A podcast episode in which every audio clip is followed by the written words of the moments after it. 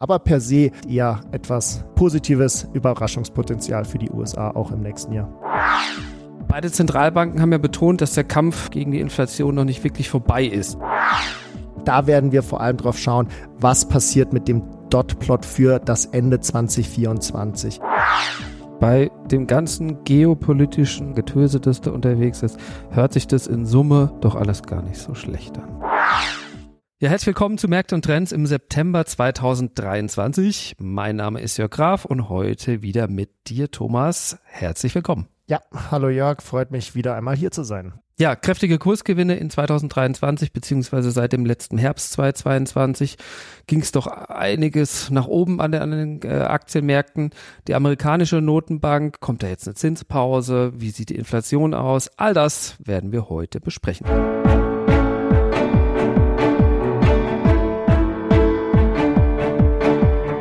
Märkte und Trends. Erfolgreich investieren und verstehen, was die Kapitalmärkte bewegt. Ein Podcast der MEAG mit Thomas Ott und Jörg Graf.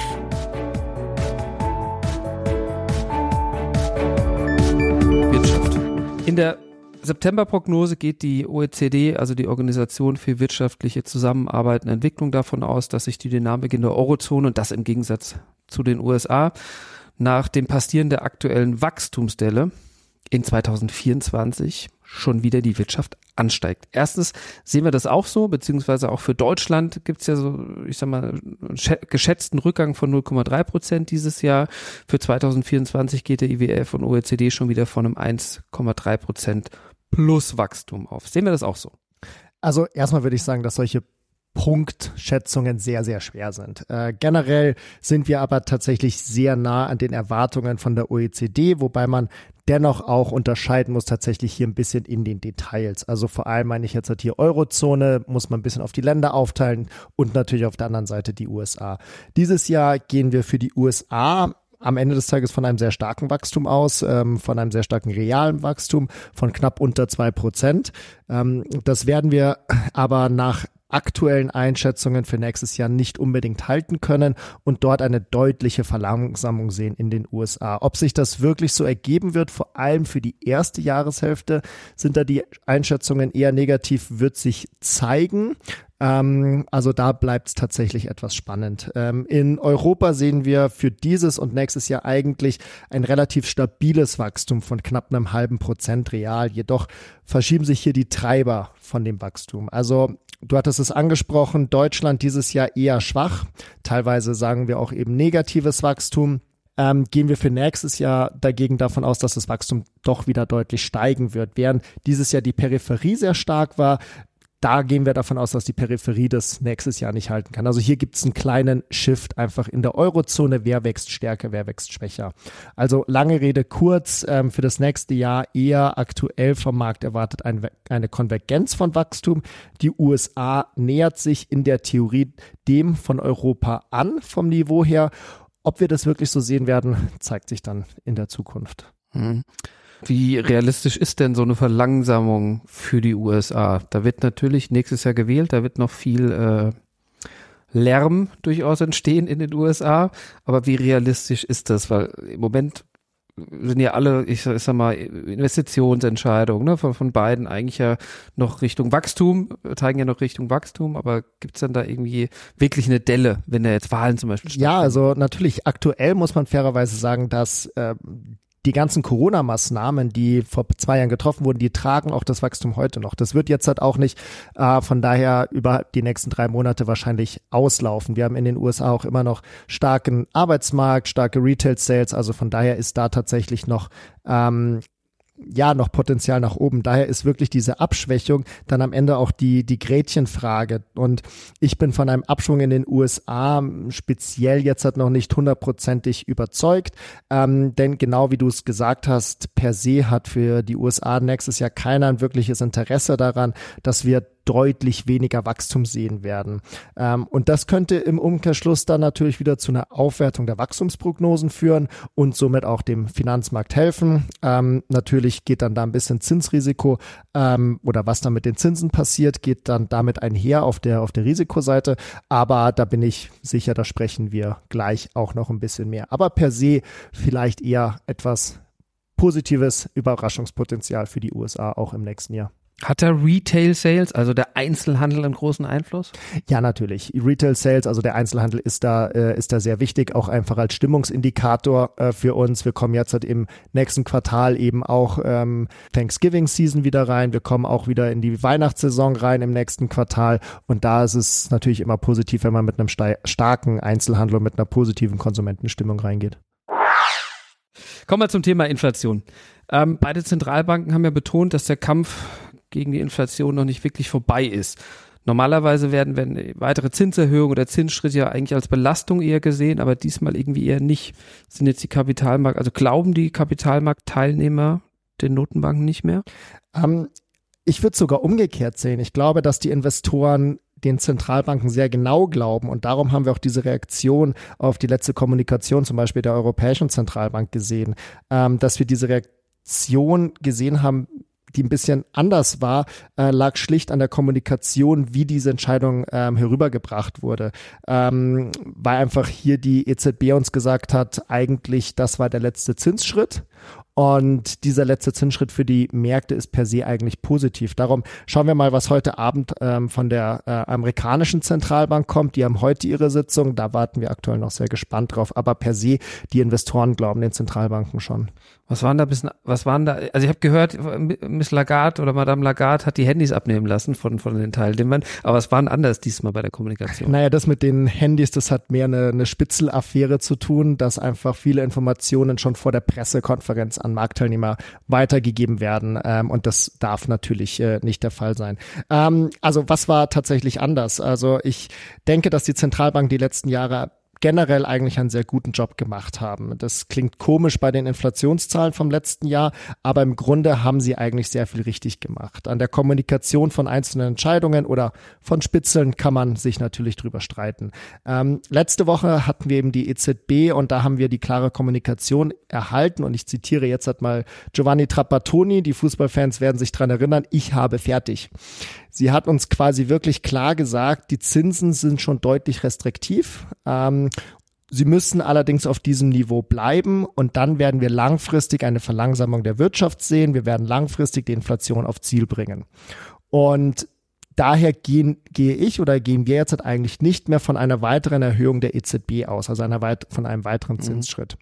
Du hast eben schon gesagt, USA kommt heute Abend. Jetzt sind wir in der Situation, dass wir hier heute Mittag sitzen. Heute Abend wird es veröffentlicht. Was erwarten wir da? Und Sie können, wenn Sie den Podcast hören, dann direkt mal überprüfen, ob der Thomas recht hatte. Also wir gehen für die USA für heute von einer Pause aus. Wir glauben nicht, dass die USA heute die Zinsen nochmal erhöhen wird. Ähm, das ist allerdings auch Marktmeinung. Also da ist auch tatsächlich kein Zinsschritt ist eingepreist. Ähm, wir gehen allerdings davon aus, dass die Rhetorik tatsächlich etwas mehr auf der restriktiven Seite sein wird. Also wir denken nicht, dass ähm, der amerikanische Zentralbankchef, also Jerome Powell, genauso wie Lagarde sagen wird, ich habe fertig, sondern er wird sich die Tür offen lassen für einen potenziellen Zinsschritt im November. Der könnte noch kommen, äh, beziehungsweise worauf wir auch sehr stark achten werden, das ist der sogenannte Dot-Plot. Das sind quasi die langfristigen Zinserwartungen von den amerikanischen Zentralbankern. Und da werden wir vor allem drauf schauen, was passiert mit dem Dot-Plot für das Ende 2024. Mhm. Wenn der unverändert bleibt, dann ist es eher ein ja, ein akkommodatives, also ein äh, dovisches Signal. Ähm, davon sollten die Kapitalmärkte profitieren. Ähm, wenn der nach oben angehoben wird, ähm, dann könnte es noch mal ein bisschen volatil, Volatilität geben. Aber im Grunde ähm, ist das eher das, worauf wir achten werden. Dovisches Signal heißt immer so ein bisschen Zinsen bleiben, also werden nicht erhöht, sondern ne? Ge genau, ich, äh, ich entschuldige den, den äh, Fach, äh, Fachbegriff. Ähm, genau, das bedeutet einfach, dass, dass man mehr auf der äh, unterstützenden Seite ist von der Rhetorik her. Kommen wir zu den Aktien. Ich hatte es einleitend schon gesagt, Börsenkurse seit vergangenem Herbst bis jetzt September 2023 doch eine deutliche Erholung. Geht es den Unternehmen denn wirklich so gut? Gibt es wirtschaftliche Gründe, die das auch äh, unterstützen? Und hat der Markt hier immer recht? Ähm, hat der Markt immer recht? Also das ist jetzt tatsächlich eine sehr philosophische Frage und da können wir wahrscheinlich eine eigene Podcast-Folge drüber machen oder auch einen Kurs an der Universität dazu belegen. Aber generell kann man denke ich schon sagen, der Markt handelt zwar ab und an irrational und bewegt sich weg vom langfristigen fairen Wert für eine kurze Zeit, aber im Grunde hat der Markt immer recht. Ähm, für die Bewegungen, die wir jetzt seit letztem Jahr gesehen haben, gibt es natürlich fundamentale Gründe, warum das so passiert ist. Das Wachstum hatten wir vorhin angesprochen, äh, wurde stetig nach oben revidiert. Dann hatten wir Neuerungen im AI-Bereich, also im Bereich der künstlichen Intelligenz. Das erhö erhöht den künftigen Wert von, von Titeln, weil die Effizienz von Unternehmen einfach steigt und darüber hinaus noch viele andere Themen, die hier einfach positiv äh, gewirkt haben. Also ja, es gibt definitiv Gründe, warum der Markt nun dort steht, wo er ist und das ist für den Moment definitiv auch gerechtfertigt. Man sieht ja doch öfter Arbeitsmarktzahlen aus den USA und die dann auch natürlich in, in, in ich sag mal, Börsennachrichten verhandelt werden. Wie eng muss ich denn die in den USA beobachten? Und dann natürlich auch Auswirkungen, klar, auf Inflation zum einen, auf, auf die Gewinne der Unternehmen. Ja, Arbeitsmarkt, auch ein sehr guter Punkt für die äh, gerade gestellte Frage, der weiterhin einfach sehr, sehr stark ist, sowohl eigentlich in Europa wie auch äh, in den USA. Und Klar, wir kennen es auch, solange wir einen Job haben, können wir auch konsumieren. Und aktuell sind wir eigentlich global gesehen, also in der entwickelten Welt, ähm, überall fast nah an Vollbeschäftigung. Ähm, dennoch, äh, den Arbeitsmarkt schaue ich persönlich mir sehr genau an, denn ich persönlich gehe davon aus, äh, wenn wir hier eine deutliche Abkühlung sehen, dann sehen wir auch eine deutliche Abschwächung einfach in der Wirtschaft und dann können wir auch ähm, die von uns herbeigesprochene Rezession tatsächlich sehen. Solange jedoch der Arbeitsmarkt stark ist, denke ich, ist eine Rezession eher unwahrscheinlich. Und für den Moment gibt es nicht unbedingt Hinweise, dass sich der Arbeitsmarkt tatsächlich weiterhin materiell abschwächen sollte. Für die Inflation auf der anderen Seite ist eher dann das Lohnwachstum entscheidend, weniger unbedingt die, die Zahl der Beschäftigten. Ähm, und das Lohnwachstum ist aber im Verhältnis äh, in line, also in, innerhalb dem, was äh, oder bewegt sich in einer Bandbreite, was für die äh, amerikanische Zentralbank ähm, stemmbar ist. Hm. Jetzt nehmen wir mal an, die, die Notenbank, die, die amerikanische Notenbank, die FED hat doch recht. Und, und äh, ja, die Wirtschaft läuft doch ein bisschen besser und es gibt noch eine Zinserhöhung im November. Ähm, gibt es da eine Korrektur am Markt und, und gilt dann Don't Fight the Fed, also stell dich, stell dich am besten nicht gegen die Notenbank. Also sich nicht gegen eine Zentralbank zu stellen, äh, ist schon mal eine gute Idee, denn die Zentralbank hat am Ende des Tages immer die tieferen Taschen als man selber, von daher eher innerhalb der, der Fed bleiben. Und ähm, darum macht es per se aktuell auch keiner. Also wir haben es jetzt halt schon gesehen über die letzten Monate, äh, dass die Investoren die Zinssenkungen für das nächste Jahr herausgepreist haben, was davor noch drinnen war und sich somit der Fed langsam angenähert haben. Also und inzwischen sind sich die Fed und die Investoren da eigentlich einig, was für nächstes Jahr passieren sollte.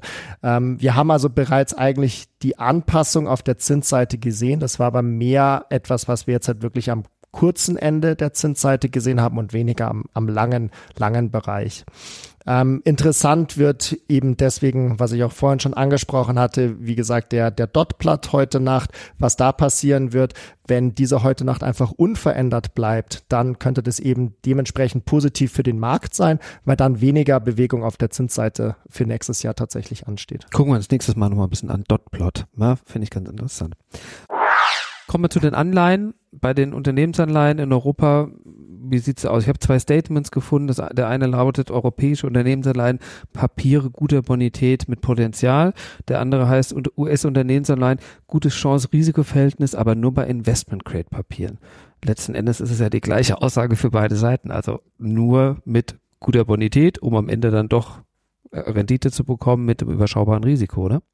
Genau, also per se kommt da natürlich auch einfach die äh, der Zeithorizont ins Spiel. Also es ist jetzt halt nicht unbedingt davon auszugehen, dass über die nächsten, ich sage jetzt mal drei, sechs Monate wirklich, von mir ist auch ähm, 18 Monate, äh, 12 Monate wirklich viel Stress jetzt auch auf weniger ähm, guten Titeln passieren wird, aber natürlich in die Zukunft blickend etwas länger hinaus bin ich da eher vorsichtiger. Von daher fühle ich mich tatsächlich auch über die nächsten Monate mit kurzlaufenden ähm, Investment Grade, also guter Bonität, tatsächlich einfach wohler. Und das ist auch einer unserer ähm, strategischen Kernpositionen einfach im, im Portfolio, die wir, die wir haben. Äh, gute Bonität, kurze Laufzeit, da haben wir hohe Zinsen beim Verhältnis relativ geringem Risiko und von daher fühlen wir uns da sehr wohl. Einfach bei Papieren mit niedriger oder mit zweifelhafter Qualität, da schauen wir einfach sehr genau hin, was sind wirklich die guten, also die guten Namen im schlechten Qualitätssegment, ähm, damit wir uns die auch noch selektiv hineinkaufen können, aber auf breiter Front präferieren wir eigentlich weiterhin eher die Investment-Grade-Anleihen mit kurzer Laufzeit. Okay.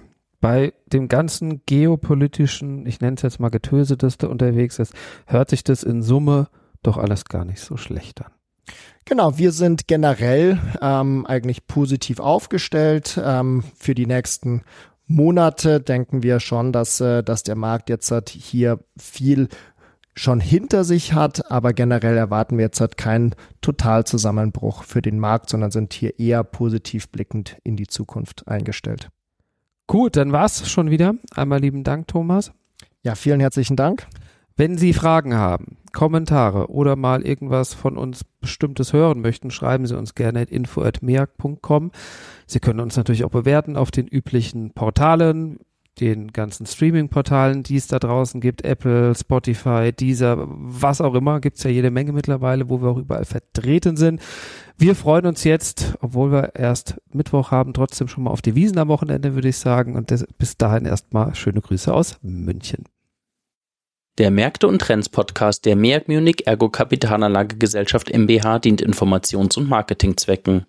Rechtliche Hinweise und weitere Informationen erhalten Sie in der Beschreibung des Podcasts oder im Internet unter www.meag.com.